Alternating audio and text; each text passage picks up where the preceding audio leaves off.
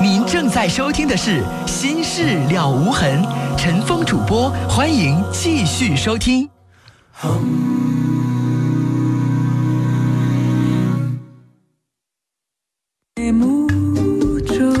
好，听众朋友，这里是《心事了无痕》节目，欢迎您继续收听，我是主持人陈峰。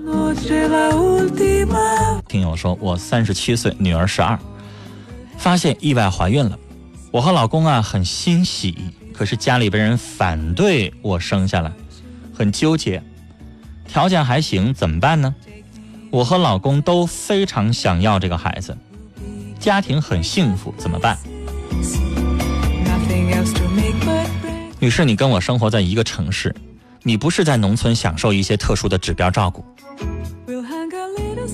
这孩子不是你怀了就能生下来的，你知道生下来一个孩子要一个指标，要办一些证件，办一些规定，你能不能办得下来？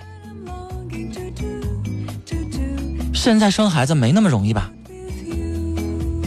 你自己想想。先去让你老公跑一趟计划生育委员会，啊，你们那个区的所管的地方，看看有没有指标，能不能生。然后再想一想这个孩子降生之后的所有的一些，你们接接下来要面对的问题。女士，你家孩子都十二了，你不是小孩了，这不是冲动的事儿。接下来好好思考一下，你要面对的东西，你还是要觉得你可以面对，那你再去问问能不能要个指标。让不让你生，然后再说。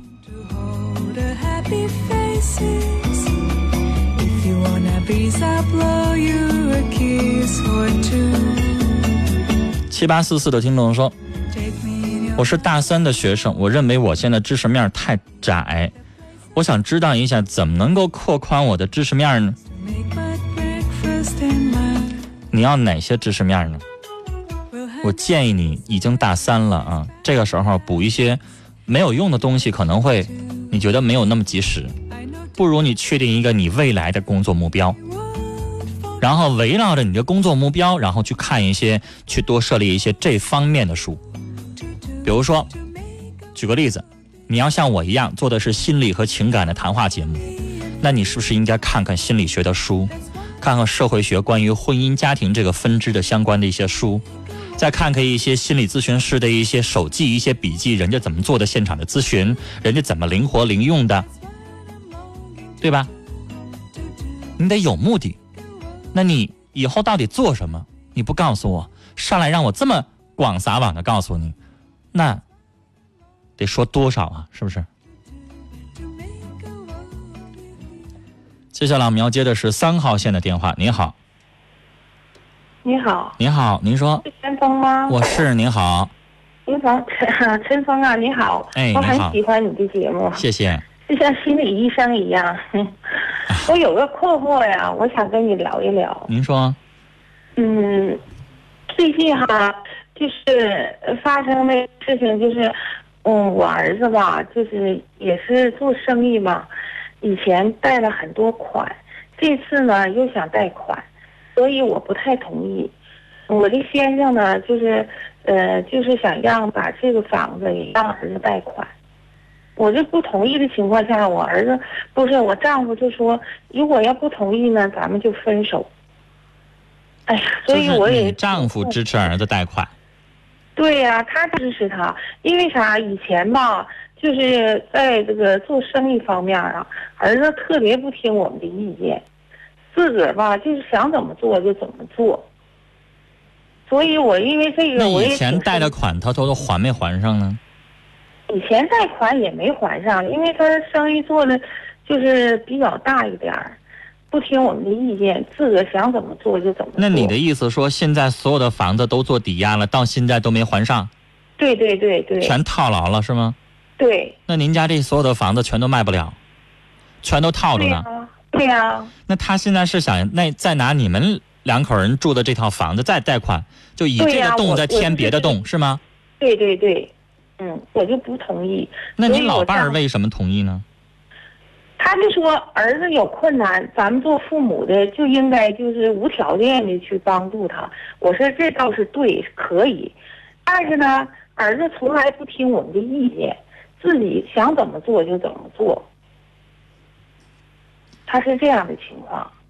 我刚才特意问了一下您儿子这个资金周转，啊，假如说您考察一下，举个例子啊，过去如果贷了二十万，你认为他的事业已经铺展到五十万或者更多，而且事业非常有起色，以后完全能还上这个漏洞的话，对。那我作为父母，你听我说完，作为这个父母，我会同意让他继续贷这个款。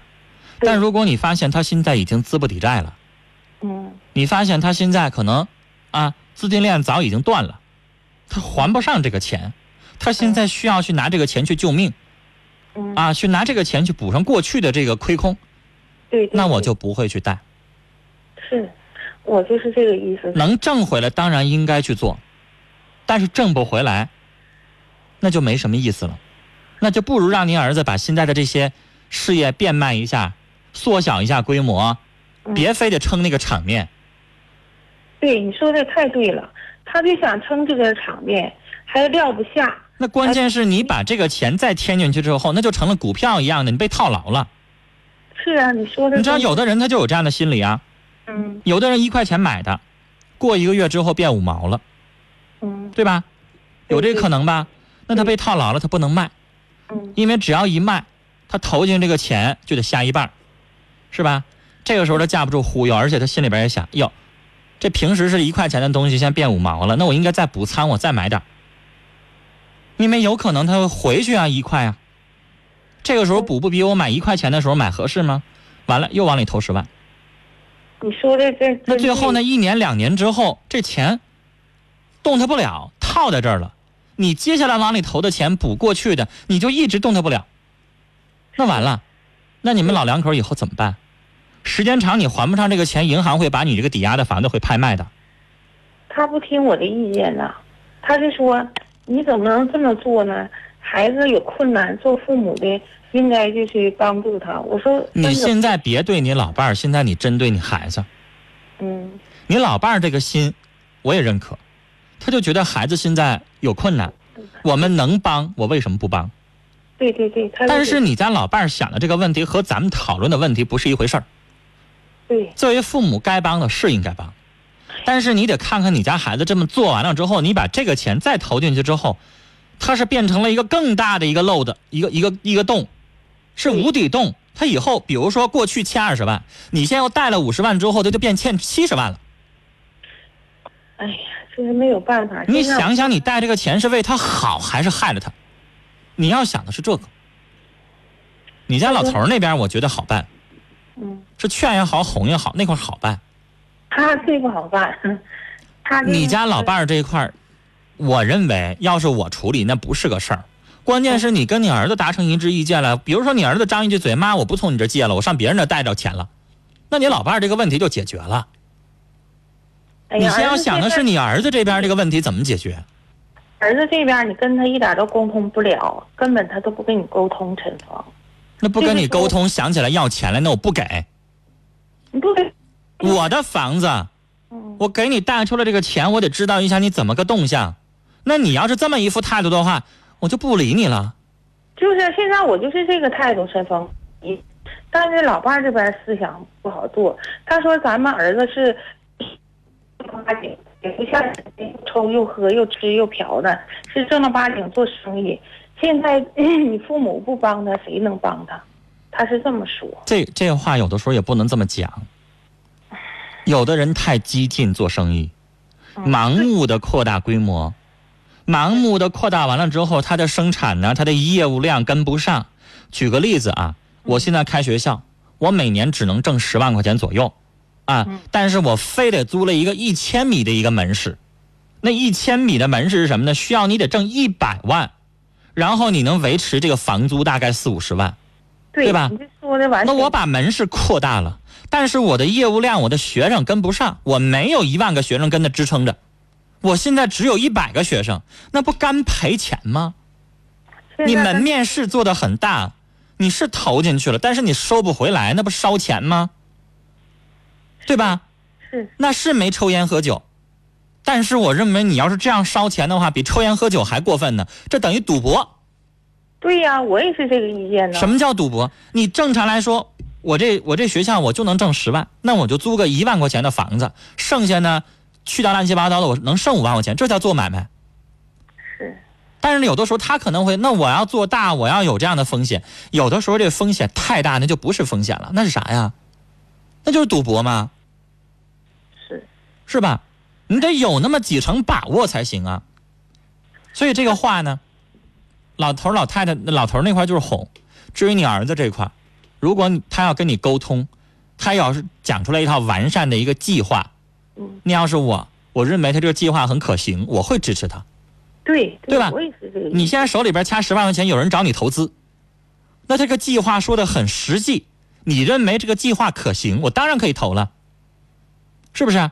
对对，隔壁这家要干一个买卖，你觉得这买卖挺好的，那我跟你入股，啊，我出一万块钱，我入一成股，行不行？行。但如果你觉得这个计划虚无缥缈，一点都不现实，那咱们作为投资的人，咱不能投资啊。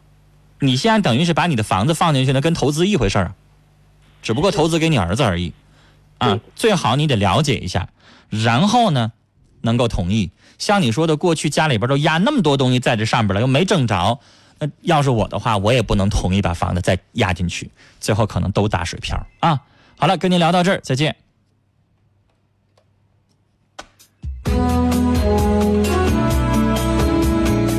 二三五三的听众说，上个月腰部做了个手术，出院之后医生让我躺着多休息，很无聊。听你的节目很有风格啊，看来没有这一次小病啊，您啊不一定会想起来听听广播，是吧？希望您早日康复。二三九三的听友说，哎，这条短信我能念啊，今天我收到了好几条短信，我没法念。刚才有一位听众问我说：“哪儿的火锅店好吃？”这我们是情感节目啊。这位听众问说：“我是一名青春痘患者，说已经四年了，现在脸上还有青春痘的红印儿，请问什么药能根治呢？”没听说谁脸上长青春痘叫患者的，因为这个是人人都会有，只要年轻的时候啊。呃，由于青春期这个发育导致内分泌导致的这个脸上起的这个东西，人人都会有。至于你问我说什么药能根治，那摆着有那么多的医院，你怎么不去皮肤科直接咨询一下医生呢？不就挂个号几块钱的事儿吗？那不比问我这一情感节目主持人好多了吗？是不是？我毕竟在这开的不是呃健康的专门讲皮肤专题的这么节目，你说呢？来接四号线的电话。你好，你好，你好，你说，嗯、那个我我说这事儿吧，很简单，就是那个我跟我对象吧处了两年多，分手了，嗯，然后呢，他那个我他在背后吧说我坏话，导致我现在的名誉很恶劣。我想这怎么办呢？陈峰老师，你给我指导指导呗。你你说话这东北味儿很可爱。啊，我说你说话这东北味儿让我听着觉得很可爱。你说说他都他都背后说你什么了？哎呀，说可恶劣了，说我打他了，说我要抄他家了，说的就是整个浪他妈这学校吧都有点接受不了我了，我都快不能搁这再念下去了，没法活了。我曾经试过多少次从六楼跳下去之后，没那个想法。我后来我妈给我打电话说，孩子你要想开点，千万别这么做。我说妈，你放心吧，我现在想想想通了，我一定会珍惜生命的。完后儿不是你都做什么了？他这么绝呀？不知道啊，也许是我太帅了，他老嫉妒我吧。你来让我开心了，老舅这一晚上就你这电话让我高兴了。他老觉得他，他老觉得他配不上我，有可能他就有一种那种疾病心理似的。就是现在我就碰配不上你，他不应该背后恨你说这些坏话啊，应该是你得罪他了，你伤害他了，然后他恨你说这些坏话啊。说的不就是吗？就因为一个手机聊天，他就给我俩整整这个整那个。那天吧，说实话吧，真的，我俩就老闹挺了。完后吧，吵完架之后吧，他就回去了。回去之后再把我打电打多少多少个电话，他都不不接。不接完之后呢，背后就搞我，给我搞的现在我真的，成老师我都没法活下去了。你有没有主动的把他约出来跟他谈谈？约啥呀？约不出来呀，主要是现在这现在我也不敢约他，我怕我俩在一块儿，这这哪些人认识我的说，哎，他是被是不是就打那女生那小子，快拎出来揍他顿，那我就完了，老师，我现在我都低头出去，真的。我关键是解铃还须系铃人呢，你不去找他去，是他散布的这个谣言。他散布的谣言，我根本解释不了，我解释不明白。这女生所以我说了，你不去找他，不去面对他这个本人，不用他去消除这个误会，你就只能忍着受着了。那那不行啊，我不能这么再这么忍下去了，再这么忍下去我受不了，我要崩溃了。然后呢？你怎么不听我说话的前提呢？我说你不找他去消除这个影响，你只能受着了。你怎么光听我后半句呢？啊？那我咋找他呀？这我又不认识他，你问我咋找他？你不得找他吗？你不得跟他去聊你们中间到底怎么了吗？我找了，我怕他再再整我呀。你挺大个小伙子，见一小姑娘当面，你还怕他把你怎么着？不行啊！他他要真想，打你的话，你就让他打两下。他发完脾气之后，背后不再坏你了，不好多了吗？那不光是他打呀，前两天领来了就是五六个人给我打了，给我扯扯都给，我打我要报警，吧，或者恐吓我。你真的对他什么都没做，这小姑娘就对你做这么多事儿？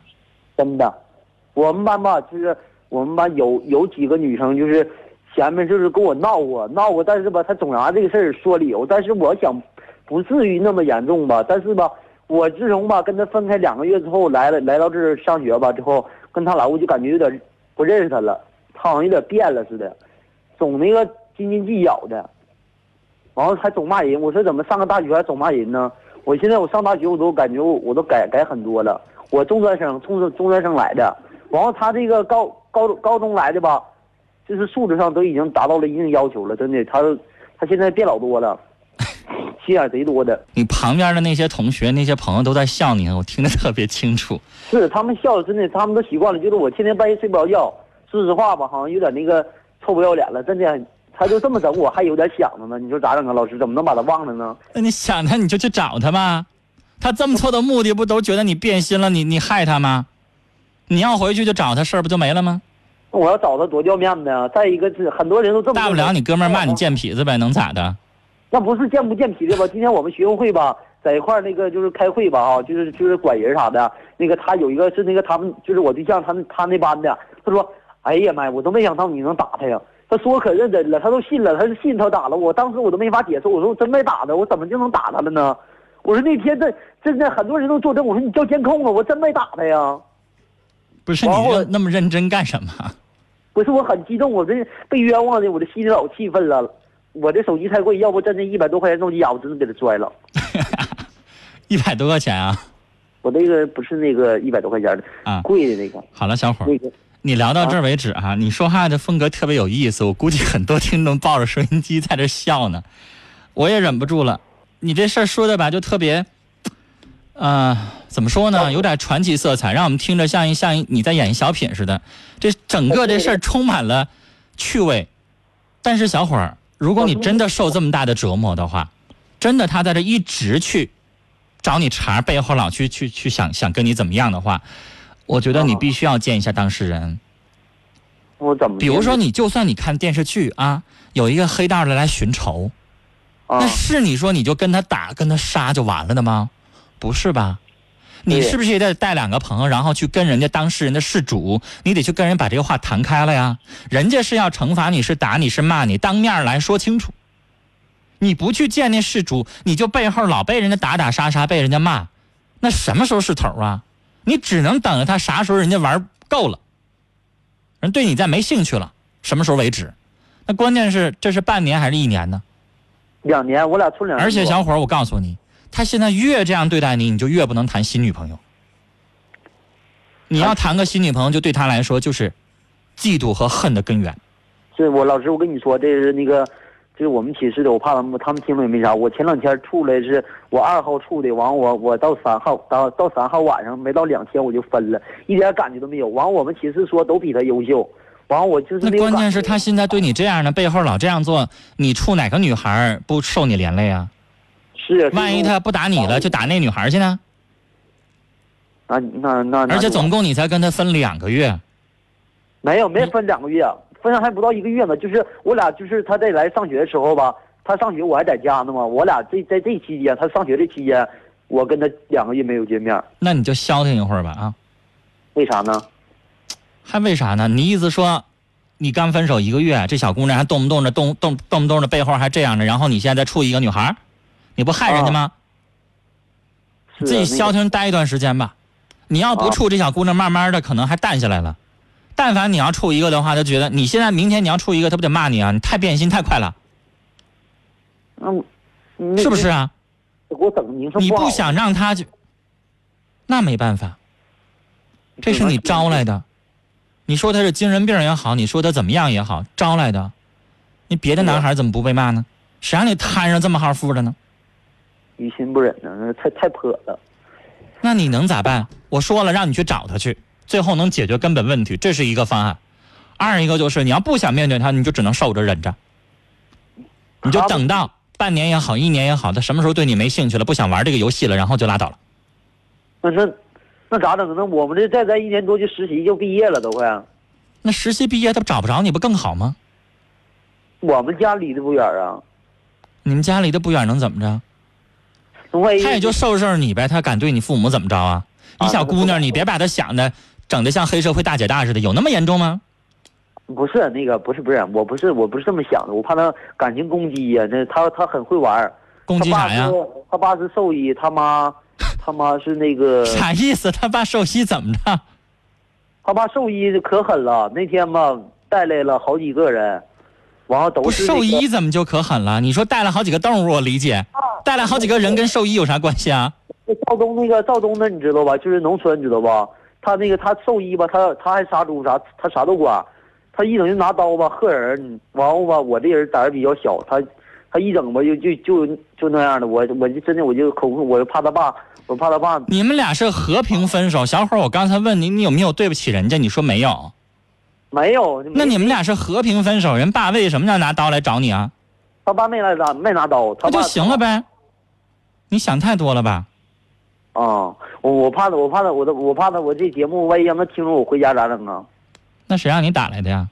我怎么觉得你这一出的整个跟我这谈话像过来逗我逗我开心的呢？是真事儿吗？是这事儿，老师你可以调查，要不我告诉你我校名叫啥吧？不用，我拦住你不用，你就当是来逗我开心了，我反倒更高兴。我做这么多年节目，你知道你这电话能让我乐好几年，真的。你，老师要不咱交朋友吧？你这么说，我真我我真的我心里太不平衡了。原来你也算了，我还离你远点，我怕你女朋友过来背后来埋汰我来。好了，小伙儿，我刚才已经说了啊，该做的怎么做，我已经跟你说了。你说话的语调特别有意思，然后你遇到这个事儿啊，又让我们觉得特别着笑，所以呢，可能很多听众都在跟着你一起在在在笑，跟着我一块儿在乐。但是小伙儿，我刚才说了，如果你这是真事儿的话，我已经告诉你了，你必须要面对这个小女孩，你要知道她到底想要怎么样，你去见她一面，看看这个女孩说什么。她说了，我这辈子就不想让你好，你是不是得心里边清楚她想要什么，她想怎么地，是吧？然后你才知道你接下来的路怎么走，你是要忍，还是你要去面对她？你现在老是背着她，那你永远没有完没完没了，明白吗？好了，聊到这儿啊，再见。接完这个电话，突然有些感慨啊。如果您身上的事儿也都这么有意思啊，您说话也都这么的这个生动，欢迎您打电话。我们的节目真的很缺少笑声.我不是在开玩笑，是真心的希望。七四六四的听众发短信说：“刚才那人是不是故意的呀？人要是真这样生活，一定精彩啊！有这样的没脑子的人在身边，我觉得我天天都会很快乐。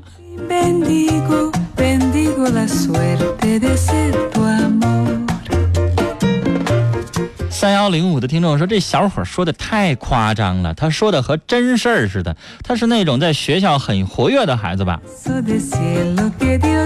零六五五的听众说啊，陈峰，您每次处理各种类型的人的对话都很干脆。对，刚才这小伙真是把我乐死了。